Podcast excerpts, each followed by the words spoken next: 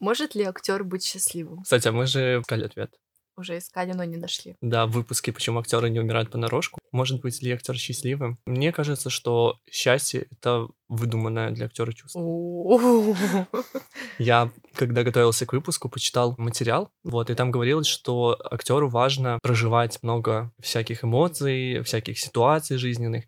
И зачастую, мне кажется, тут творческие люди, которые работают с эмоциями, они выдумывают э, себе какие-то ситуации, накручивают себя, чтобы что-то испытать и зафиксировать эту эмоцию. Либо очень утрированно проживают э, какие-то ситуации. Вот, поэтому счастье это не, скорее всего, здесь не в том понимании, как, в каком мы его понимаем. Поэтому иногда счастье, оно как и горе, как и обида, они скорее будут выдуманные, чем реальные.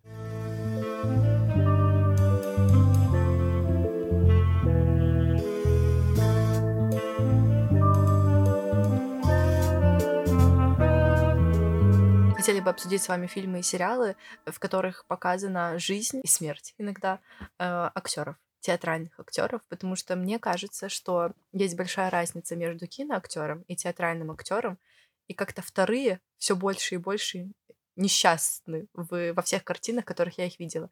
Потому что я могу вспомнить кучу комедий про киноактеров, но именно так, чтобы я видела театрального актера в кино, и он при этом был счастлив, ну, я не встречала. Делитесь как бы в комментариях своими фильмами или сериалами, если вы такие знаете, но я не видела ни одного, а я прошерстила как бы интернет по полной. Мы не киноподружки, да, но мы обсудим, как говорится. Вот, э, да, кстати, если хотите, вот есть прекрасный подкаст кино, можете посмотреть.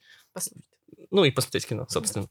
А теперь сторителлинг-то от меня-то. Чего мы же выбрали-то эту тему? Как-то, сидя на просторах кинопоиска, я ни о чем не думал, э, смотрел, что там выходит новое, и здесь для меня открывается э, афиша, баннер, что скоро премьера нового сериала актрисы, э, режиссер Бондарчук, и я такой, interesting, вот, и, короче, захожу я такой посмотреть, там как раз была одна серия, либо две, я уже не помню, и посмотрел первую серию и сказал, про это нужно поговорить. А, сериал называется «Актриса», он так и называется. И там много персонажей, но ключевые такие сюжетные ветки разворачиваются около трех женщин, актрис. Я сразу бы хотела сказать, что у меня есть фильм который тоже называется «Актрисы».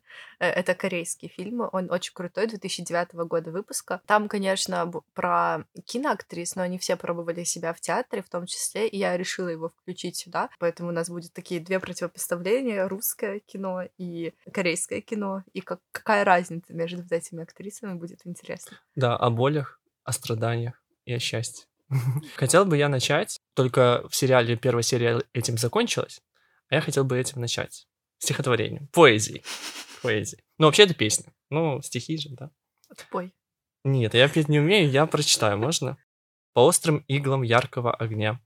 Бегу, бегу, дорогам нет конца. Огромный мир замкнулся для меня. Орликино.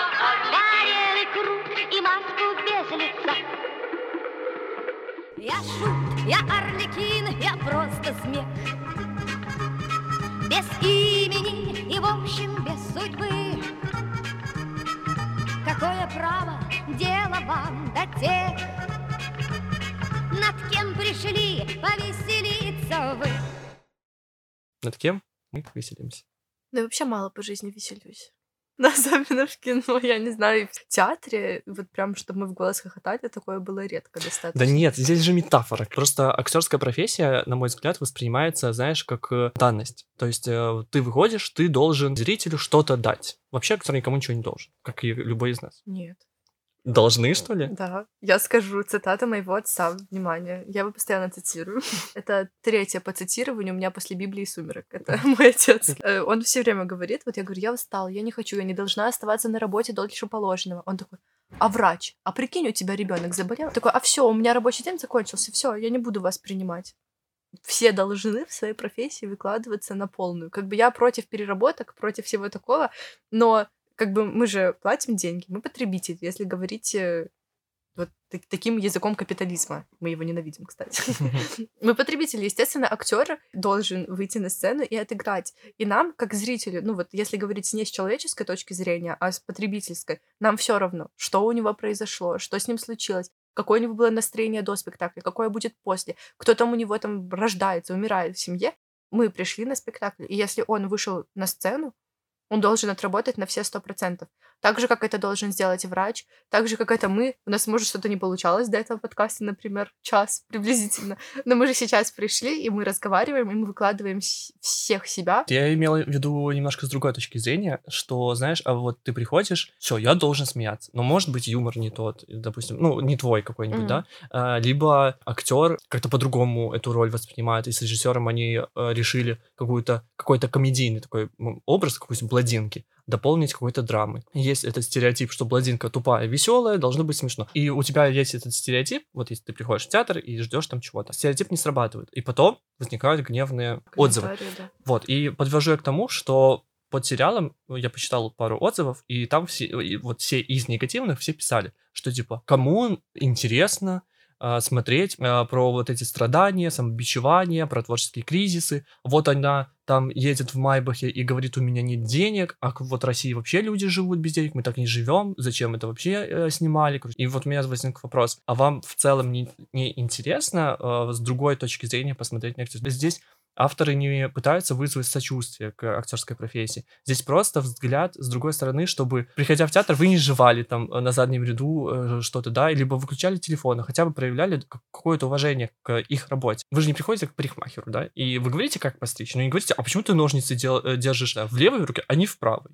Я хочу, чтобы в правой держал. То почему, приходя в театр, вы не проявляете хотя бы какую-то долю уважения? Смысл сериала в этом был. Но почему-то все восприняли его вот как попытку, чтобы сострадали. Тут как будто очень перекликается с моим фильмом актрисы, потому что вот сидят э, шесть очень-очень успешных женщин, которые добились всего, у которых там охранники, менеджеры, но трое из них в разводе, трое из них не познали любви никогда, и они сидят и плачут, и не могут просто ну, как-то найти в себе силу, выйти к людям и на этой фотосессии. То есть сам фильм, он полудокументальный, полухудожественный, потому что не было точного сценария. Режиссер просто сказал, вот у тебя такая драма, у тебя такая драма, у тебя такая драма. Все актрисы названы своими настоящими именами в этом фильме, и каждая актриса стала в итоге э, сценаристом, в том числе, потому что она сама продумывала свою роль. И очень много было от них самих, не от персонажей, а вот от них самих. И да, вот мы смотрим на то, как плачут успешные женщины, и тоже можно было бы подумать, а в смысле, а почему я должна тебе сочувствовать? Да, там ты не можешь выйти нормально в магазин, потому что к тебе прибегут поклонники, но в то же самое время у тебя есть деньги, у тебя есть красота, у тебя есть успех, признание мировое. Но вот в этом, мне кажется, такая беда актерства в том, что мы за их личинами актерскими мы не видим людей как будто бы. Особенно, если это успешный актер. Нам в Беларуси про это сложновато говорить, потому что ну, у нас нет актеров, которые разъезжают на майбахах, конечно, которых вот так вот ждут под дверьми фанатки, но все равно вот как будто мы ожидаем, что он должен быть, если вот он успешный, то он должен быть счастлив. И вообще это не только актеров касается а всех людей. Ты успешный, равно счастливый. Это далеко не так. И мне кажется, вот такие фильмы, такие сериалы, они помогают как-то людям осознать, что ли, э, что вот счастье, оно не измеряется успехом. И не в том плане, что типа, ну, конечно, я там лучше буду плакать в лимузине, чем в автобусе. Нет, никто не говорит, что бедность лучше богатства. Мы против такого. Как против капитализма, не забывайте. А вот в том плане, чтобы немножко с другой стороны посмотреть не только на окружающих тебя людей, но и вглубь себя заглянуть, а чего мне не хватает, а вот почему я чувствую себя так плохо, хотя у меня на самом деле очень много чего есть. Это же проблема, вот мне кажется, нашего поколения очень сильная. Мы не бедны, скажем так, вот катастрофически. Мы по большей части здоровы, у нас есть возможность получать образование, даже худо-бедно путешествовать. Все это при должном усилии у вас получается, но мы все практически глубоко несчастны. Вот почему? Эти фильмы вот через актеров, которые играют, и они играют и в жизни, и в, и в, в сериалах, и в спектакле нам пытаются донести, почему вот мы так несчастны. Не донести, нет ответа на этот вопрос, а просто показать, что ты не один, и самые успешные из нас могут быть несчастны. Это или благословение, или несчастье вот у нас, обычных людей. Мы не умеем притворяться так хорошо. Хотя каждый из нас, безусловно, тоже носит маски, но это не часть нашей личности, как у актеров. И иногда это играет нам в плюс, потому что мы вот безоружны, мы беззащитны перед миром, и мир может нас увидеть настоящих и дать нам то, чего мы просим но иногда это просто отсутствие брони, у нас ее нет, и мы вынуждены сталкиваться вот со всей несправедливостью такими, какие мы есть. Нет ответа на вопрос, почему люди несчастны. Нет ответа. Но вот задавать себе этот вопрос, мне кажется, стоит. И мне кажется, что вот э, сериал актрисы, собственно, и разрушают этот миф, что они такие же люди. И из-за нестабильной психики, это побочное действие э, работы их профессии. Зачастую и личные отношения страдают, и отношения с детьми, и отношения с родителями и так далее.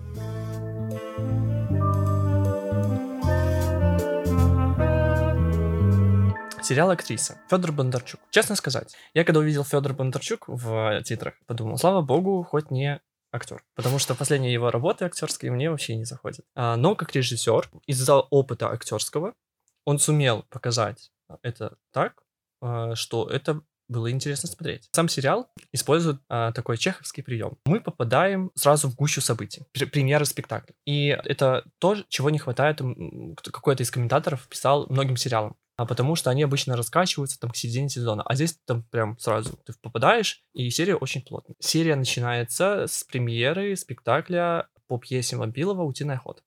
О май гад. Да, и здесь я только сразу, опа, интересненько. А там сразу не показывают, э, ну, название пьесы, ничего. Там просто сцена со спектакля идет. Я такой смотрю, думаю, господи, это что, утиная охота? Думаю, ну как-то интересненько, так интересно. А потом, оказывается, реально утиная охота. Утиная охота, чё, чё, про что мы это, это так э, завелись-то? В РТБД сейчас идет спектакль, называется «Поливание на себе». Он поставлен по мотивам пьесы «Утиная охота». У Собственно... нас есть рецензия в Телеграм-канале, да. можете Да, есть лицензия, сходите, посмотрите, очень хороший спектакль. Интересный факт про сериал — это то, что э, там было две, ну, как бы две пьесы, как основ... таких ключевых, э, около которых разворачивалось тоже событие. Это «Утиная охота», и вторая — это, типа, приезжал там французский режиссер, и он ставил там какую-то пьесу. Так вот, э, эти две пьесы специально для сериала эксклюзивно поставил театральный режиссер. И начинается с того, что актер мужчина, он такой типа крутой, он там его все любит, цветы, это все, играет э, главную роль э, это Вити Зилова в этом спектакле, и имея свой уже бэкграунд этого спектакля, и зная суть, да, это то, что э, кризис 30 лет, а ему там 30 с чем-то было, такая смерть внутренняя, психологическая, вот, и я такой предположил, что этот актер должен умереть. И да, в конце этой первой же серии, это не спойлер, мне кажется, это даже в аннотации написано, что актер умирает. А умирает он под песню э, Пугачевой Арлекина, вот которой э, строки я зачитал. Глобальный э, символизм для меня вдруг случился. Во-первых, это очень крутая завязка, потому что э, эта пьеса как нельзя лучше отражает суть актерской работы. Тоже кризисы периодические, это потеря идентичности, а, потеря вообще самовосприятия в целом. Пугачева. А, вообще песня — это про клоуна. А, но, мне кажется, она здесь так э, круто плелась в сюжет, над кем мы приходим веселиться. И мы же приходим, ну, веселиться, понятное слово, в кавычки мы можем взять. И актер, он уже это все как бы проживает каждый раз. А вот мы-то пришли один раз пережить эмоции, он каждый день эти эмоции переживает. Но и весь прикол еще в том, что там была главная актриса, которая ушла из театра, она поняла, что все это не ее, это все, и нашла себя в церковном хоре. Но здесь приезжает французский режиссер и такой предлагает ей глав... ну не предлагает ей, а ей агент предлагает главную роль, и она все такая, да, это мой шанс возвратиться. И это внутренняя кухня. Нам не говорят, кстати, какой-то театр московский, и действия начинают разворачиваться с 17 года и по 20 и затрагивают э, один из таких сложных периодов — это ковид. Было интересно посмотреть э, вот такой срез профессии, казалось бы, сложно адаптируемые, адаптировались как-то, то актерская профессия, ну, это, ну, ничего, считай. Для меня было открытием это то, что роль директора театра сыграла Лолита. О, ничего. И я могу сказать, что это было прям хорошо. Кстати, я узнал, что у нее, оказывается, режиссерское образование. А, я видела это, что мне присылала в рилсах этот, где она говорила «я режиссер», да. да. Но вообще мне кажется, что вот когда люди не из актерства приходят в актерство, это в Корее то же самое очень сильно развито, когда певец какой-то, и у меня фильм будет мой про это даже, когда айдол, там так их называют, певец, он переходит в актерство. Как бы, чтобы заработать больше денег, повысить популярность свою, это не важно. Тут главное, чтобы тебе попался правильный режиссер. Потому что есть невыносимо плохие актеры. Просто ужасные, они отвратительны. Но потом они встречают своего режиссера, и эта магия, она случается. Это просто, это должен быть гений режиссерства. И я поэтому раз за разом говорю, что вот режиссеры и сценаристы, они намного, намного важнее, чем актеры. Потому что даже полную деревяшку, какую-то бездарность можно сделать, можно дать ей такую роль, можно так ее снять, можно так с ней работать, что вот этот человек бездарный абсолютно, он заиграет, и ему будешь верить, и за него будешь плакать и переживать. Просто особенность этого сериала — это то, что каждая серия заканчивалась каким-то перформансом. Хореографический перформанс, и танцевали актеры, и под разные композиции музыкальные. Вот первая это была Арлекина. Две или, наверное, три серии были под композиции группы Немига белорусской. Да, я такой, вау, Классно, супер. Бондарчику лайк за это. Этот сериал я советую посмотреть, и несмотря на негативные отзывы некоторых людей, которые говорят, что это не нужно, да я считаю, что нужно, и не стоит это воспринимать, как уже повторюсь, э, попытку вызвать сочувствие. Нет, это нужно просто посмотреть с другой стороны.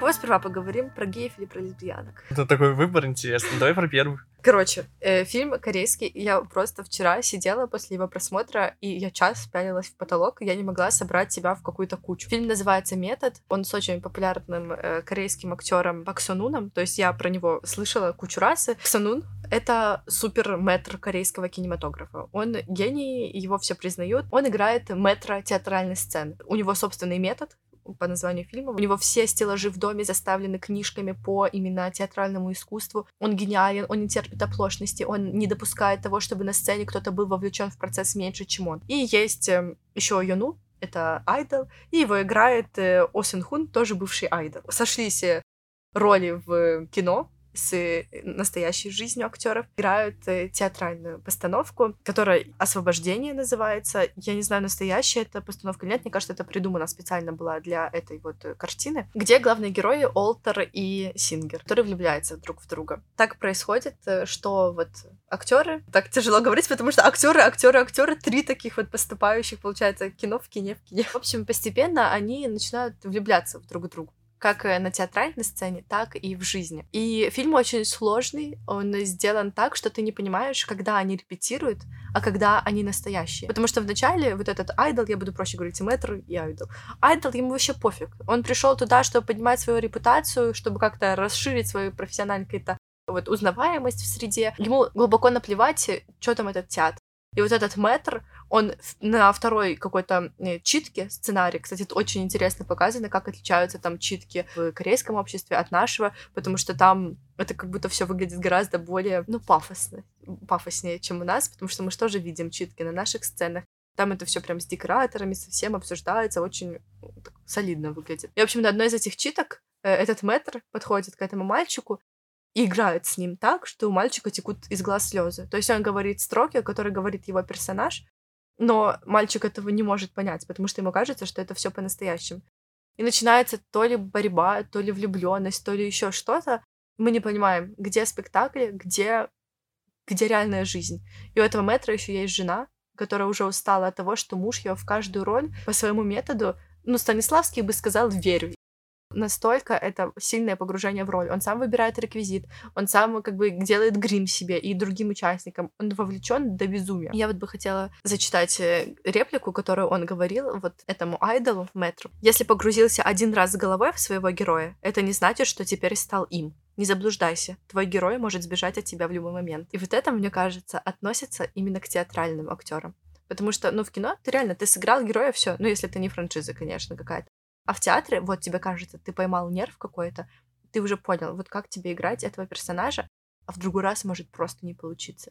И это такая большая трагедия театральных актеров, что, ну, от них не так много чего зависит. Оно или получилось, или не получилось. И мне показалась эта мысль такой, такой интересной, что вот нам кажется, ну да, все, ты научился играть, ты выучил свои строки, ты понял, как это надо делать, а нифига подобного. В общем, происходит такая история влюбленности между этими двумя людьми, Хотя это не столько история влюбленности, это история одержимости, скорее, это история погружения в свою роль. Ничего бы не изменилось, если бы это было две женщины, если бы это был мужчина и женщина, ничего бы вообще не поменялось, потому что это люди, которые, один из которых страшится, что он начинает как бы сдавать позиции, что он начинает, ну, пропадать из этой профессии, что у него уже не так хорошо получается а другой, который загорается ей и который стремится достичь и достичь своего метра, то есть ученик и учитель, то превзойдет. Нам интересно, конечно же. И тут есть фильм, он наполнен такими, не знаю, артефактами, то есть которые что-то символизируют. И есть блокнот, про который говорят, что вот метр туда записывает каждую свою роль, он все расписывает, он ее разбирает просто гениально, его жена находит вот этот блокнот, и он полностью пустой. То есть роль в этой постановке освобождения непонятно, почему он пустой. Потому что он достиг такого мастерства, потому что это все по-настоящему, потому что он не получается у него это сыграть. И, в общем, когда там они целуются с этим айдолом, и уезжают к морю, и опять же реплики из спектаклей, реплики из реальной жизни, мы, и, и они тоже сами не могут разобраться, где что. Его находит жена, она кричит ему, кто ты такой, да кто ты такой? И вот эта женщина, которая была с ним кучу лет, она видит своего мужа, который убежал с каким-то незнакомым мальчишкой, и она уже устала. Она говорит, это не в первый раз ты так делаешь, ничего не говори, ничего не говори, потому что все, что ты говоришь, звучит как строчка из сценария. Нам кажется всегда, что если актер погружается, это кайф. Это высшая вообще ступень мастерства. И вот этот фильм, он заставляет задуматься, а каково тем, кто рядом с этими героями. То есть мы же часто слышим про актеров, которые, ну, сходят с ума ради своих ролей, которые там худеют, толстеют, которые ложатся в психиатрические клиники, которые там, значит, погружают себя в какие-то странные состояния для того, чтобы достичь вот этого уровня. И мы уже разговаривали как раз-таки, когда про смерть актеров говорили, что это ненормально, и уже затрагивали тогда тему, каково близким людям. И тут, в общем-то, вроде бы этот э, мэтр, он не делает ничего такого. Ну, то есть он не морит себя голодом, он влюбляется в парня. Ну, ну, кого такого не было, в конце концов. А на самом деле, как, каково это переживать вот его жене? И в конечном итоге происходит постановка. Фильм идет час двадцать. Театральная постановка, вот этот хронометраж ее идет 12 минут. Это очень много. Но на самом деле, вот подряд, то есть без каких-то изменений, без флэшбэков, без ничего. Это просто мы видим в кино театральную постановку на 12 минут. Я такого не видела, если честно, никогда в жизни. Это очень мощный ход. После спектакля этот мальчик, Айдол, говорит, я был великолепным сингером, а ты был посредственным Волтером. И получается, что этот мальчик, он нифига не влюбился в этого метра, он просто захотел его превзойти, и поэтому так с ним играл. Сцена закрывается, аплодисменты, сцену разбирают, мальчик сидит в своей машине, мэтр обнимает свою жену, и как будто все закончилось. Все, метод сработал, они отыграли на все сто. А ты, как зритель, остаешься, блин, с каким-то вообще ворохом вопросов, ворохов мыслей в голове. И я прочитала тоже множество рецензий на этот фильм. Они все восторженные, то есть все невероятно его хвалят.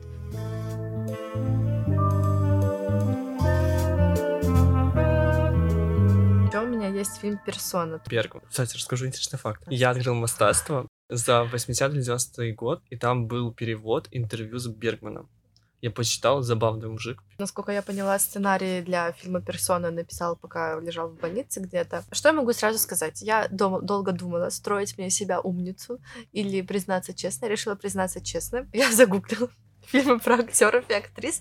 И вот это был фильм в топах всех вообще, на кинопоиске, где угодно. Я такое не очень люблю, потому что мне больше хочется рассказывать о том, Э, что люди, скорее всего, не узнают без нас чем, о чем-то супер популярном. То есть про актрисы я до тебя не слышала, вот про этот метод, э, или про моих актрис тоже никто не слышал. Эта персона, она во всех топах. Но я решила посмотреть, потому что меня очень заинтересовало, в чем как бы синапсис. Э, актриса выходит на сцену и замолкает. И больше не произносит ни слова. Вот в чем на самом деле суть. Это не столько об актерстве на самом деле фильм, сколько ну, о жизни женщин. Была просто невероятная цитата. Есть актриса, которая замолкает, и ее вместе с сиделкой, с медсестрой отправляют э, к домику у моря, как бы, чтобы она подлечилась. Фильм черно-белый, снят просто невероятно. Это как будто каждый кадр можно ставить на обложку, на заставку телефона, куда угодно. Я прочитала, что режиссер очень долго многие кадры переснимал, и не так вот, как дубль за дублем, а проходило много времени. Он понимал, что не становится так, как надо этот кадр, снова вызывал актрис, всю постановочную команду, и они заново вот это снимали. Медсестра много говорит, она все свои секреты рассказывает актрисе, самые стыдные про какую-то там оргию, в которой она случайно поучаствовала, а про аборт, за который ей теперь стыдно. И про то, что она, может быть, и не любит парня, с которым она помолвлена. Актриса слушает, не произносит ни слова, но актрисы просто невероятные в этом фильме. И они обе невероятно красивые. Ну, просто вот эстетически. И весь фокус на их лицах, то есть больше особо никого в кадре не видно, только их. Это медсестра, Альма ее зовут, что переводится как душа. Альма говорит, а я-то думала, что люди искусства должны сострадать другим, чтобы показать это в своей роли. Согласен с этой мыслью? Да нет, не думаю, что они должны сострадать. Они скорее, скорее должны подмечать э, какие-то моменты, э, какое-то поведение, но сострадать а как она сможет хорошо показать сострадание, если она никогда его не испытывала? Ну, это же не значит, что они должны со- сострадать всем. То есть, понятно, как любой человек, э, какое-то сострадание в какие-то моменты проскальзывало. Но в том, что всем должен сострадать. Ты, кстати, клево подметил, потому что вот эта актриса, главная героиня Элизабет, она сострадает, идет Вьетнамская война во, ве- во время действия фильма, она сострадает мальчику, который там горит заживо. У нее, она видит фотографию ребенка, на которого направлены автоматы. Она сострадает и ему. Но при этом у него самой есть сын, и ему она не может сострадать. Альма — это душа, и, и они разъединяются. То есть вот одна молчит, она нам прямым текстом в первые минуты фильма говорят, почему она молчит. То есть доктор говорит, я знаю, что ты больше не хочешь лгать, поэтому ты замолкла. И вот если у нас открытая девушка, простая, такая даже недалеко, я бы сказала, в некотором. Есть такая возвышенная, интеллигентная актриса, на самом деле они один человек. И вот, вот это соединение тела и души, персон, человек, личность, она вот соединяется только когда все в ней гармонично, только когда достигается какой, какой-то баланс. Но меня именно зацепила вот эта фраза, потому что мне кажется, что она очень сильно про актерство и что она отзывается, потому что я задумалась о том, что вот представляешь, ты каждый вечер выходишь на сцену. У нас вот те спектакли, которые мы смотрим в основном, это драмы, трагедии какие-то. Даже если ты играешь комедию, ты все равно отдаешь весь свой смех, всю свою радость, все свое счастье. Ты отдаешь там десяткам, сотням людей, которые сидят в зале. А что у тебя остается, когда ты приходишь домой? После просмотра сериала я посмотрел интервью, и там актриса, которая играла в сериале агента, она и говорила, что ей задали вопрос, типа, а вот э, такой жизни бывает, что вы там переносите, она говорит, нет, нет, нет, я вот, вот я, да, я как бы отстраняюсь от работы. Дом есть дом, дом я другая, вот, а работа это как бы работа. А там она играла, оказалось, абсолютно противоположность себя реально. И мне кажется, здесь есть какая-то доля лукавства немножечко, потому что актер, как, бы, как я вижу актера, что это человек, который, если он работает по этой системе Станиславского, кстати, система, которая, э, так я немножко задумался, поломала актеров в целом, потому что это же Станиславский сказал, что нужно из внутреннего во да. внешнее, и он психику хорошо всем, всему поколению вперед поломал. И до сих пор ломает. И до сих пор ломает, да. И если актер э, реально работает по этой системе и все это проживает, то по логике, если у него драматическая какая-то трагедия, драматическая трагедия, драматическая роль, какая-то трагедия на сцене, то он потом все равно это проживает, перерабатывает и до, домой это приносит. А, вот, и мне кажется, что здесь важен просто баланс, то есть актер это умение распределять. Ты на сцене, да, выдаешь, что ты делаешь, но потом ты выходишь, как-то собираешься, как-то переключаешь мысли, вот, и домой уже идешь, выполняешь роль другую, мамы, жены, дочки, не знаю. Ну, я хотела еще добавить про систему Станиславского. Это же у нас по ней играют, в Китае играют по системе Станиславского, тоже ее там очень любят. В Америке, например, система чеховская. Как, так же, как в Корее, тоже чеховская система, где ты из внешнего берешь от героя все, что тебе надо, и внутрь себя выкладываешь, а не себя вытаскиваешь вот то, что тебе надо. Поэтому, ну вот я просто недавно смотрела, не помню, тоже с какой-то актрисой интервью, и она говорила, в Америке нет драматического театра. Он там не так распространен, как у нас. Актеры больше идут в кино, они не знают, как играть на сцене, они этого не умеют, они не понимают, что это делать. Они больше... Это у нас актер равно артист. То есть у нас все умеют петь, все умеют танцевать, все умеют играть. Все. А там ты умеешь просто вот ну, играть. Существовать. Существовать, да, в предложенных обстоятельствах. Больше ты ничего не умеешь. Вот это, мне кажется, так интересно, потому что, конечно, нам, как зрителям, клево видеть систему Станиславского, потому что это сразу ощущается. Возьмите любой американский фильм, самый трагичный какой-то, там, не знаю, возьмем «Спасти рядового Райана», например, э, который, ну вот, очень трагичный, очень грустный, очень душещипательный фильм. И даже взять какой-нибудь, я не знаю, там, советский фильм про войну, где, понятное дело, все играли систему Станиславского, в котором будет в половину... Возьмем иди и смотри. Окей, вот возьмем иди и смотри, например, тоже ужасно, ужасы войны, тоже вот показано как бы путь героя, путь героя проходит ну, это же абсолютно разные, вызывает эмоции в нас, как в зрителях. Насколько разные эмоции они вызывают. Ты посмотрел «Спасти рядового Райана», ты посмотрел, там где еще с Брэдом Питом был какой-то военный фильм, тоже американский. Просто вот мои ощущения. Я так и не смотрел «Здесь смотри», потому что у меня было а, отвращение не просто внутри, а на физическом. Да. Мне физически было плохо его смотреть. Я там и блювать, и не блювать, и там голова и кружилась, не кружилась. То же самое могу вспомнить. Вот я «Иди и смотри», я досмотрела, для экзамена надо было. А вот «Дылда», например, есть русский фильм, я не смогла. Я посмотрела 15 минут, и меня просто, ну, начало выворачивать физически. У меня как будто кости полезли из кожи. Настолько мне было невыносимо.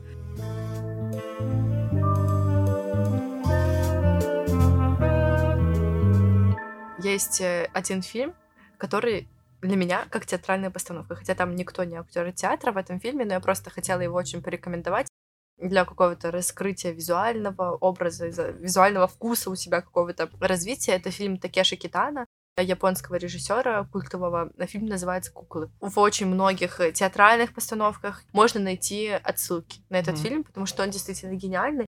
И ты его смотришь, и ты каждое действие можешь перенести на театральную сцену, и оно у тебя самой переносится. Потому что в театре люди так, они гипертрофированы очень сильно они ярче, чем в жизни. И вот этот фильм, он как раз чересчур для фильма, и вот он как раз для театра, и вот можно его посмотреть очень-очень здоровски, просто рекомендации. Вот у нас во всех э, фильмах, что мы сегодня обсудили, главная героиня не счаст... и герои не счастливы. Угу. Театральный артист быть счастливым. Как будто нет, вот напрашивается, по крайней мере, не в кинематографе. И это как будто бы опять отсылает нас к тому, что, ну, не идите, ребята, не поступайте в театральный. Вы будете несчастными алкоголиками и наркоманами. Ну, а кто из нас счастливый? Счастье такое эфемерное, знаешь. Э, для кого-то счастье это, я не знаю, иметь семью, дом, дерево и что еще там? Детей, забыл. Да, детей и раз в год, возможность раз в год выезжать на море. Для кого-то счастье это покупка какой-то новой вещи не знаю, для третьих счастье это просто солнце и сирень под окном. Ну, счастье... Это я. счастье, счастье для каждого свое, поэтому в наших координатах, э, в нашей системе координат, то счастье, каким мы его представляем, для, ну, мы считаем тогда актеров не счастливыми. У них своя эта система. Для них вот может вы, вылазка э, за город это уже огромное счастье и, знаешь, отдых от всего такого. А может быть и такое, что для них, знаешь, всего себя умирать на сцене из раза в раз и отдавать всего себя и приходить домой пустым сосудом, в который завтра придется снова что-то запихнуть. Может быть, вот это самое большое счастье, и кто мы такие, чтобы осуждать.